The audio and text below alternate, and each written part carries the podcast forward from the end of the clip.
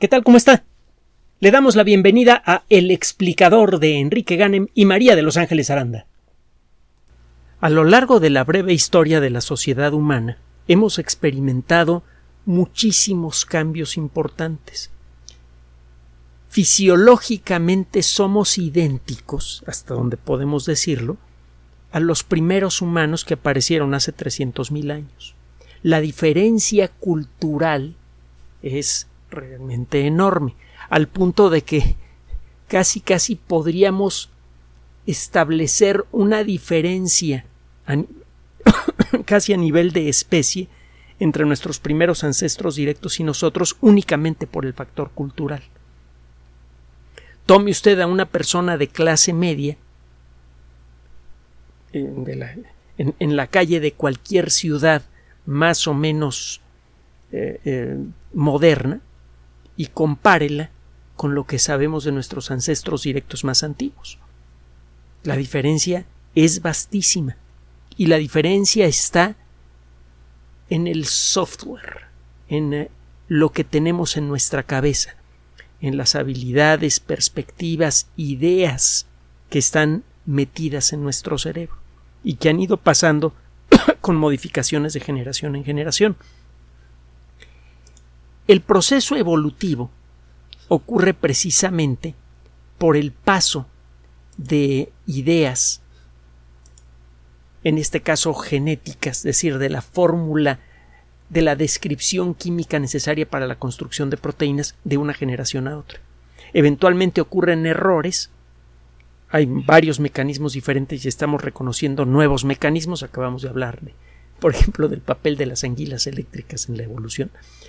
Eh, el caso es que cuando aparece una nueva idea genética, esa idea o es buena y cunde, los organismos que tienen esos cambios genéticos pueden reproducirse mejor, o la, eh, la idea puede ser intrascendente y por lo tanto no gana ventaja sobre las demás.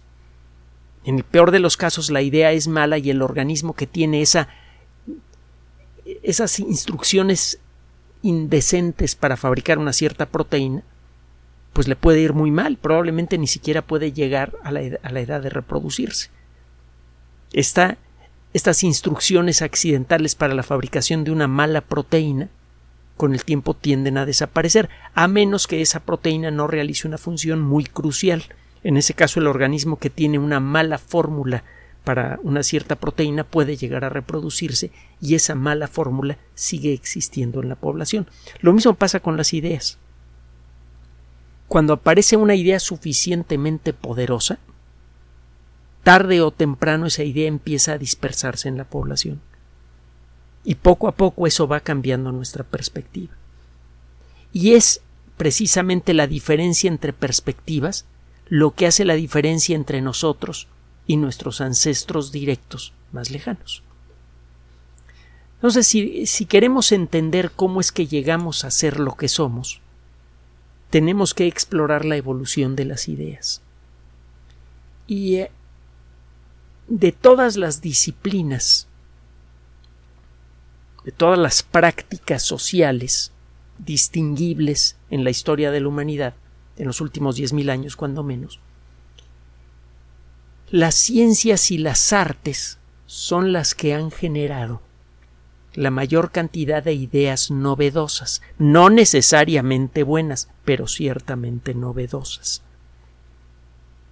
Cuando aparece una nueva moda, por ejemplo, ésta se dispersa rápidamente por la población. Al cabo de poco tiempo la gente está hablando de manera diferente, vistiéndose de manera diferente, comiendo de manera diferente.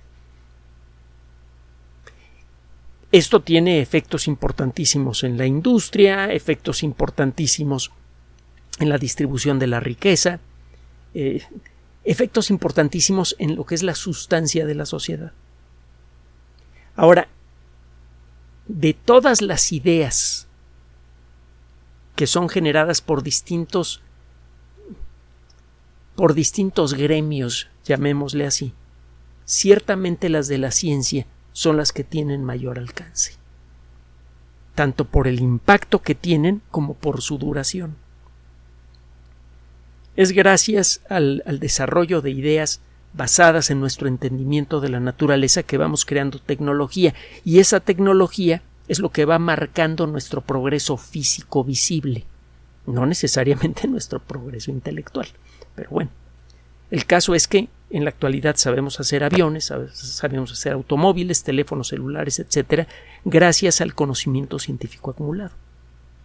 Todo este rollo es para decirle que las ideas científicas generalmente tienen un impacto muy tangible en nuestra forma de vida.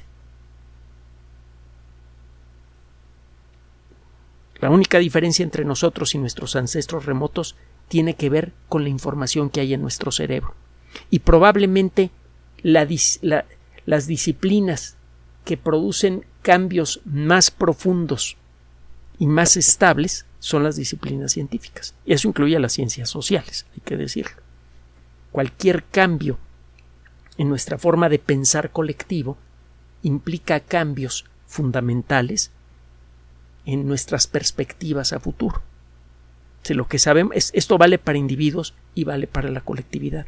Nuestras perspectivas a futuro dependen de nuestra educación. Por eso cualquier falla en la educación de un individuo o de una colectividad es especialmente desastroso. Porque no solamente le niega a esas personas una falla grave en la educación la posibilidad de enfrentar el día a día con éxito, también le cierra la ventana a lo que pueden imaginar a futuro. Y el mundo moderno ha sido construida con la imaginación de nuestros ancestros. Si queremos construir un mundo mejor tenemos que conseguir que mucha gente lo imagine de maneras diferentes en el mundo actual. Y para eso se necesita la educación en el sentido más amplio posible. Es decir, hay que volver a incluir en los sistemas educativos del mundo literatura de todo tipo, música, y además la enseñanza de las ciencias. Esos son elementos cruciales para nuestro progreso. Bueno, el título de la grabación de hoy como que no sugiere que vayamos a hablar de este rollo, pero sí. Mire, en la medida en la que la física ha ido progresando de Galileo para acá, ese progreso ha sido acompañado de manera casi inmediata, una generación, dos generaciones cuando mucho, con cambios profundísimos en nuestra habilidad tecnológica y eso a su vez ha generado cambios sociales muy profundos también. Es gracias al progreso de la física que entendemos mejor en el siglo XIX el funcionamiento del concepto del calor y podemos formalizar ese entendimiento y eso permite construir máquinas mucho más poderosas que las máquinas pedestres que existían en aquella época. Eso permite la revolución industrial con todas sus consecuencias buenas y malas. De cualquier avance en el mundo de la física, y, lo, y está empezando a ocurrirlo y de manera verdaderamente bestial con la biología, cualquier avance en el mundo de la física, una o dos generaciones después se traduce en cambios muy poderosos en nuestro estilo de vida. Tenga usted el caso de las dos teorías básicas de la física y estamos entrando en materia, la teoría general de la relatividad y la mecánica cuántica.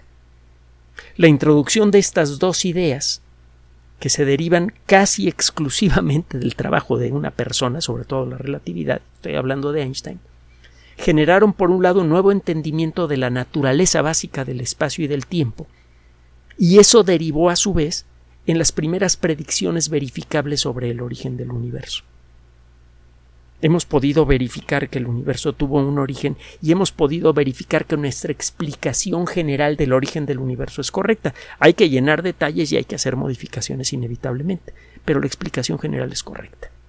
Hay evidencia abundantísima en, favor de, de nuestra perspectiva sobre el origen del universo y eso es verdaderamente brutal. Y por el otro lado tiene la mecánica cuántica y pues qué le digo, la mecánica cuántica, que es la disciplina que explica las reglas de funcionamiento de las cosas muy chiquitas, es la que permite que en este momento me escuche. Pues sí, fácil. Hemos hablado de todas las comunicaciones y la computación y todo, toda, mucha de la tecnología más avanzada del mundo moderno depende de la mecánica cuántica. Vaya, hasta la tecnología genética, mucho del trabajo molecular que se hace para jugar con genes tiene que ver en la base con el entendimiento cuántico, incompleto pero poderoso, del funcionamiento de las moléculas, incluyendo las moléculas de la vida. ahora sí, como que estamos entrando más en el rollo. Sabemos desde hace tiempo que la teoría general de la relatividad y la mecánica cuántica no pueden explicar bien el funcionamiento de la naturaleza. La mecánica cuántica puede explicar de maravilla cómo se mueven los electrones, las características de los muones, todo lo que tenga que ver con las partículas subatómicas, excepto el funcionamiento de la gravedad. El funcionamiento de la gravedad sigue siendo un misterio a nivel cuántico.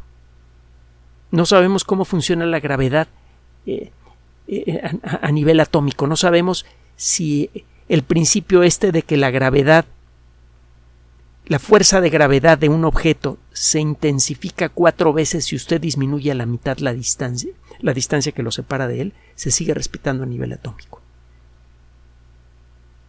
No sabemos qué le pasa, cómo es el campo gravitatorio de un electrón.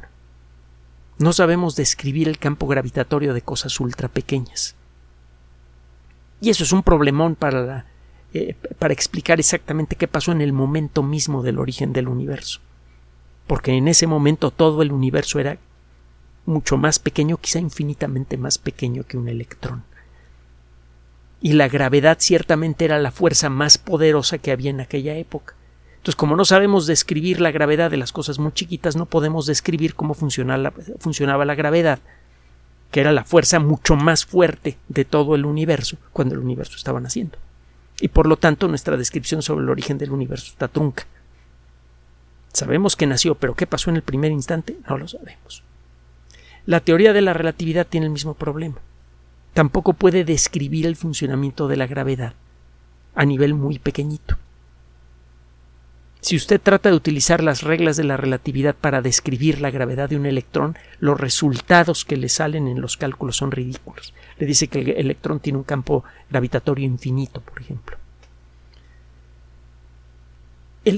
sabemos que en la realidad no debe existir un problema con la gravedad. Es claro que este ratón, por ejemplo, lo hemos usado muchas veces, que tiene montones de electrones y protones y todo eso, es claro que tiene un campo gravitatorio. Es gracias a la interacción entre el campo gravitatorio de la Tierra y de este ratón que el ratón permanece en la superficie de la mesa. Entonces ahí está la gravedad, es claro, la estamos viendo, ¿no? Y es claro que los electrones individuales, los protones y, neutrones individuales de este ratón funcionan con reglas cuánticas. Pues esas mismas reglas son las que se usan para hacer que el láser del ratón emita la luz que le sirve al ratón saber por dónde demonios va cada vez que lo muevo. Es claro que la relatividad y la mecánica cuántica no embonan porque son incompletas, porque nos falta una teoría que describa el funcionamiento de la gravedad a nivel ultramicroscópico. La teoría general de la relatividad es una aproximación que necesita corrección. Con esta idea han trabajado los físicos, casi todos los físicos, desde Einstein para acá. La primera persona en tratar de unificar de manera sistemática la relatividad con la mecánica cuántica fue Einstein. Y aunque no lo consiguió, su trabajo sí abrió el camino para las personas que siguieron. Y se, ha hecho, se han hecho muchos avances, pero todavía no encontramos una teoría unificada o no sabemos si ya la tenemos. Ahorita le digo. De tener una teoría unificada, verificable, podríamos explorar en detalle qué pasó en el primer momento del universo. Podríamos saber si el universo es todo lo que existe o hay algo más. Y eso lleva incluso a, a sacudidas filosóficas profundas. Póngase usted a pensar. Sabemos que el universo no va a permanecer así para siempre. Se le van a pagar todas sus estrellas dentro de unos 100 mil millones de años, quizá. 100, 150 mil millones de años. no va a haber gas para formar nuevas estrellas.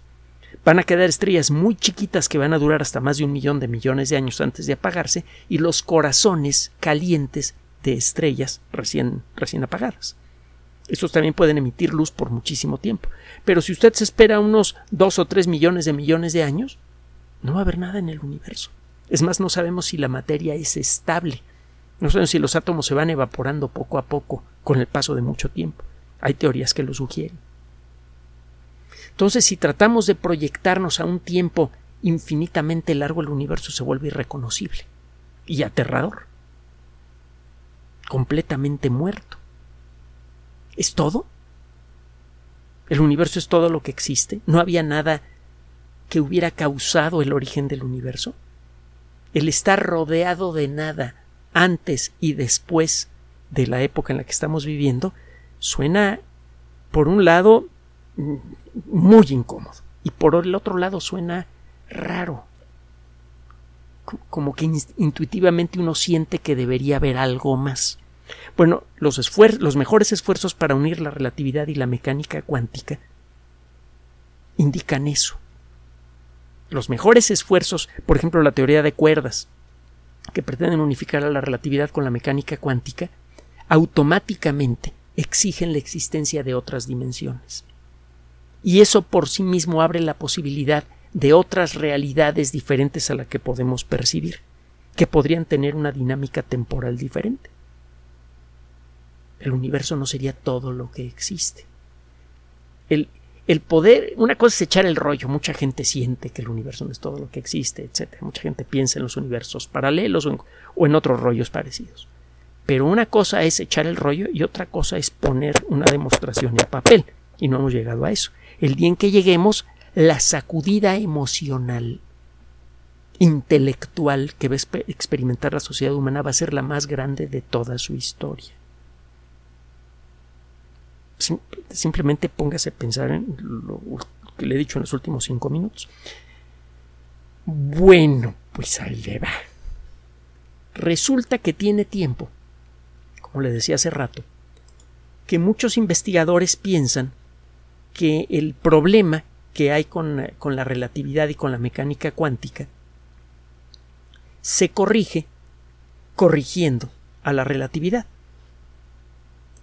haciéndole modificaciones a la relatividad, todo parece indicar, cuando menos en la mente de muchos investigadores, que el problema que hay de eh, falta de coordinación entre la relatividad y la mecánica cuántica es, está más del lado de la relatividad. La relatividad asume, por ejemplo, que el espacio es continuo. ¿Qué significa esto? Significa que usted en principio podría estudiar intervalos de espacio e intervalos de tiempo infinitamente pequeños, arbitrariamente pequeños. Usted podría en principio detectar fenómenos que duran eh, prácticamente nada. Detectar fenómenos que son muchas veces más pequeños que cualquier número que pueda usted imaginar. La mecánica cuántica dice que no, que deben existir átomos de espacio, que hay intervalos de espacio que no se pueden dividir en intervalos más pequeños porque no tiene sentido físico hablar de ellos. En pocas palabras, que existen átomos de espacio y átomos de tiempo, y hemos hablado de ellos. Esto lo dan por hecho muchos físicos, porque toda la evidencia parece ir en esa dirección. Bueno, hay una frase que me gusta mucho que dice que se necesita una mente poco usual para analizar lo obvio. Durante un siglo aproximadamente hemos buscado la forma de resolver el problema de la unión de la relatividad con la mecánica cuántica, tratando de corregir la relatividad. Y no ha sido posible llegar a un buen resultado. Bueno, como que suena obvio que a lo mejor lo que hay que hacer es corregir a la mecánica cuántica, ¿no?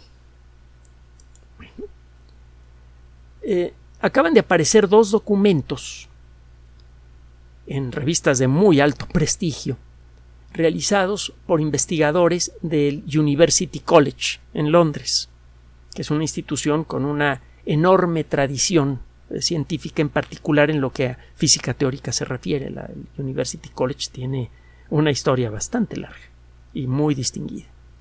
Bueno, acaban de aparecer estos dos artículos y aquí los tengo, uno de ellos aparece en eh, Physical Review, que hemos hablado muchas veces de Physical Review, eh, quizá la revista de mayor prestigio en el mundo de la física teórica, y el otro aparece en Nature Communications, de editorial Nature, y también hemos hablado montones de, de la importancia que tiene esta editorial. El primer trabajo está eh, firmado por Jonathan Oppenheim. No me lo confunda con Oppenheimer. Es otra historia de Oppenheimer. Jonathan Oppenheim. Y el segundo está firmado por el mismo Oppenheim y por algunos de sus estudiantes.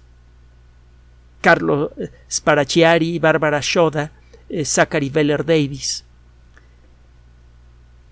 En el primer trabajo, el autor propone una nueva teoría de la gravedad. El título del artículo es Una teoría poscuántica clásica de la gravedad. Ahorita le explico el título. Y en el otro, eh, los autores del trabajo toman la idea que aparece en el primer trabajo y que ahorita le voy a describir para extender la idea y decir, oye, si esta idea es correcta, la forma de verificarla es así o así. Recuerde que una teoría científica para que sea útil necesita hacer predicciones. Y además tiene que estar construida de manera que la verificación de una predicción sirva para decidir si la teoría es correcta o no. Ahí tiene usted el caso en el mundo de la biología con Darwin, el ejemplo que hemos usado tantas veces. Darwin predijo la existencia, el eventual descubrimiento de un fósil de un bicho con características de lagartija, con huesos en la cola de tal tipo, con dientes de tal tipo en el pico, etcétera, etcétera, etcétera, un montón de, características, pero con plumas. Y que pasan dos años y que aparece el Archaeopteryx. el, predecir algo y que salga exactamente como uno lo predice es. Eh, eh, hace chuza el, en el mundo de la ciencia. Eso fue lo que hizo Einstein, por ejemplo, cuando predijo exactamente cuánto se debería desviar la luz de una estrella que eh, por perspectiva parece casi rozando la superficie del Sol. Esta estrella solamente se puede ver durante un eclipse solar. En el 19 fue observada, la teoría aparece en el 16, en el 19 se hacen las observaciones en, en un eclipse de Sol precisamente y sale exactamente lo que predice Einstein. Para hacerle corta la historia, en, pocas horas después de que llegó el, artículo, Einstein aparecía en las primeras planas de los periódicos y allí se quedó hasta el final de su vida. Ok. ¿Qué es una teoría clásica de la gravedad?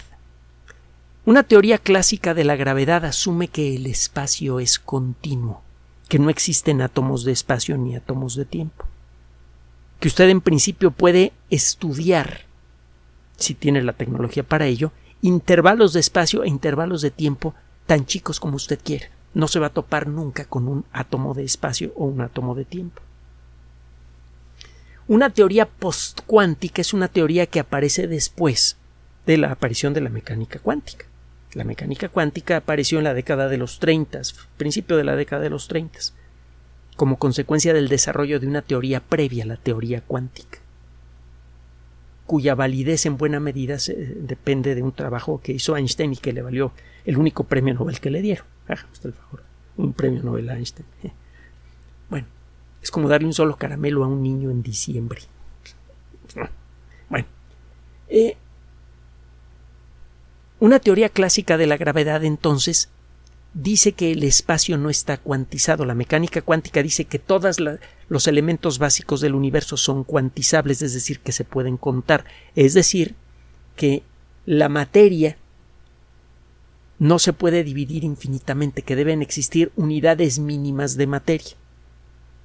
La rama de la mecánica cuántica que predice esto, y lo ha hecho con un éxito verdaderamente fenomenal, se llama modelo estándar. Y por otro lado, también la mecánica cuántica dice el espacio y el tiempo están cuantizados. Significa que hay intervalos de tiempo que ya no pueden ser divididos en intervalos más chiquitos. Y lo mismo pasa con el espacio. Pues bueno, Oppenheim dice en su eh, trabajo, lo dice con, pues desde luego con, con sus ecuaciones y todo eso, pero no pasa de utilizar eh, cuando menos al principio, elementos de principalmente de cálculo diferencial integral y una derivación del cálculo que se llama cálculo tensorial, que cuando menos en, lo que a sus términos más básicos es fácil de entender. El operar el cálculo tensorial es otro rollo. Pero bueno, el caso es que en este trabajo lo que propone Oppenheim es que el espacio-tiempo es continuo, pero que respeta ciertas reglas cuánticas. Una de estas reglas cuánticas que es súper fundamental es el principio de incertidumbre. El principio de incertidumbre dice, para no meternos en demasiados detalles, que existe una cierta imprecisión en la medida de energía que existe en un sistema a lo largo del tiempo. Si yo tomo un un objeto de vidrio y le saco todos los átomos con, con la mejor bomba de vacío que existe. Es más, hasta desarrollo unas pinzas eh, atómicas que me permitan agarrar los pocos átomos que queden en el interior del frasco después de utilizar la mejor bomba disponible para sacar los últimos átomos que pudieran existir allí. Si yo tuviera un frasco con un vacío perfecto en su interior, la cantidad de materia dentro del frasco desde una perspectiva clásica sería cero. Pues no hay átomos allí, ¿verdad? Ya los saqué todos. Sí, pero la mecánica cuántica dice que no.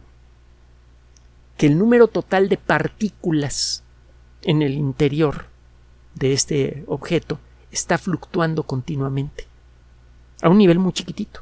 En menos palabras, que está apareciendo materia de la nada y luego vuelve a desaparecer.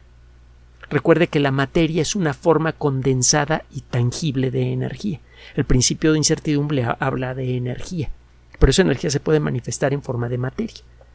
El contenido de energía de un sistema, aunque esté perfectamente vacío de materia normal, es eh, indeterminable. A veces será cero, pero a veces no. ¿Y eso cómo se manifiesta? Por la aparición y desaparición de materia de la nada. ¿Suena ridículo? Pues sí, pero el hecho es que sabemos que esto es cierto desde hace casi un siglo. Si no, no es ayer que averiguamos esto, ya tiene un montón de tiempo. Y es gracias a este principio que, se construye prácticamente toda la mecánica cuántica, el principio de incertidumbre. Eh, resulta que el principio de incertidumbre parecía parecía que la única manera que, parecía que si usted construía una teoría clásica de la gravedad tendría que renunciar al principio de incertidumbre. Pero, gracias al trabajo de este investigador, eh, usted puede imaginar un espacio-tiempo continuo, que no existe en los átomos de tiempo, y aún así, cuando usted analiza un intervalo de espacio muy pequeño, verá que continuamente está apareciendo y desapareciendo materia de la nada. Y mientras más chiquito sea el intervalo de tiempo y de espacio que estudia usted, más violento será este proceso, que es exactamente lo que dice la mecánica cuántica traducido a fórmulas, resulta que usted puede tener un juego de ecuaciones que si las toma como punto de partida y camina en una cierta dirección, acaba con las fórmulas de la relatividad. Si toma ese mismo juego de ecuaciones y camina en otra dirección, acaba con las fórmulas de la mecánica cuántica. El camino es largo, es tortuoso, pero pues ahí está, para que todo el mundo lo revise. ¿Cuántas veces hemos dicho eso?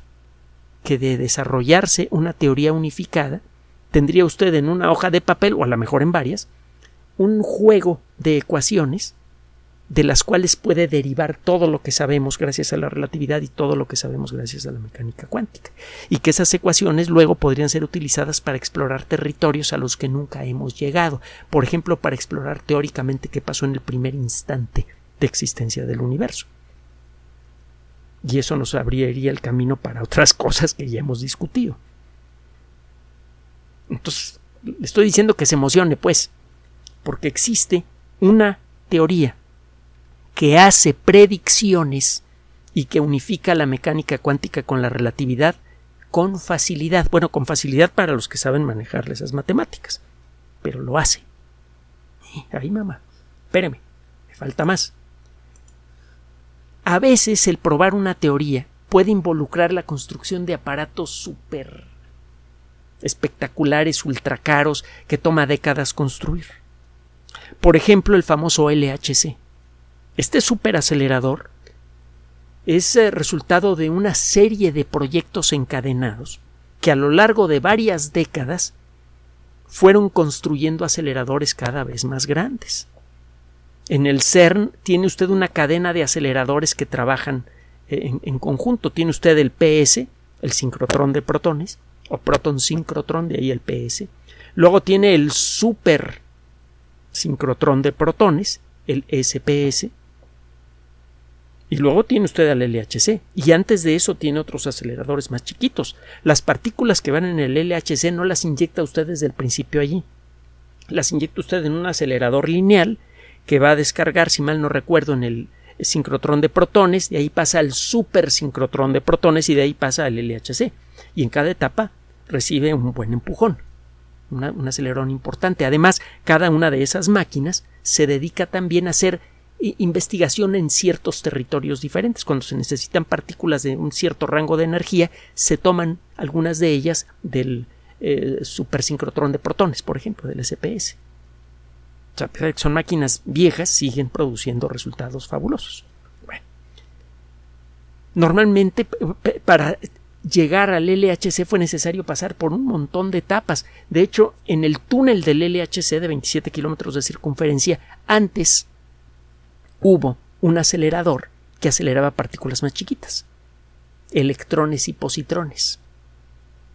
Es decir, electrones y, antielectrones, electrones de antimateria y electrones de materia normal.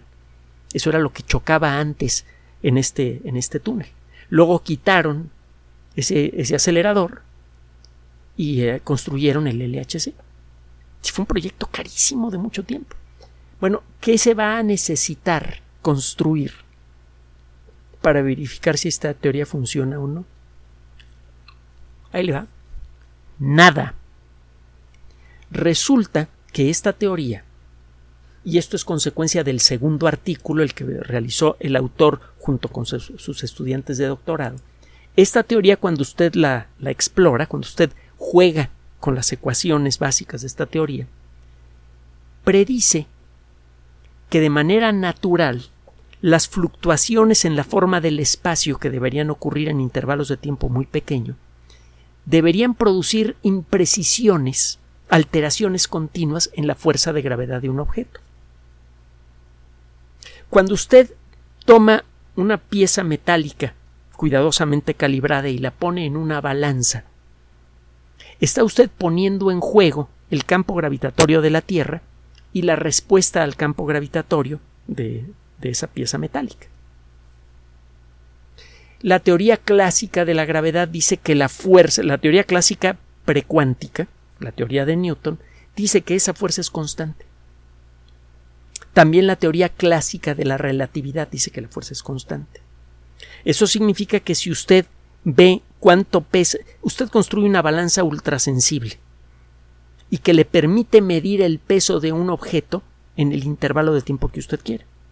Si usted pone la balanza y se espera un segundo, verá que a lo largo de ese segundo la balanza siempre le va a dar el mismo resultado por ejemplo, un kilo. Si usted toma una de las piezas que se utilizan como patrones para el kilo, como la que se encuentra en París, la pone usted en la balanza y la balanza le empieza marcando un kilo y le sigue marcando un kilo a lo largo de un segundo, 10 segundos o 100 segundos.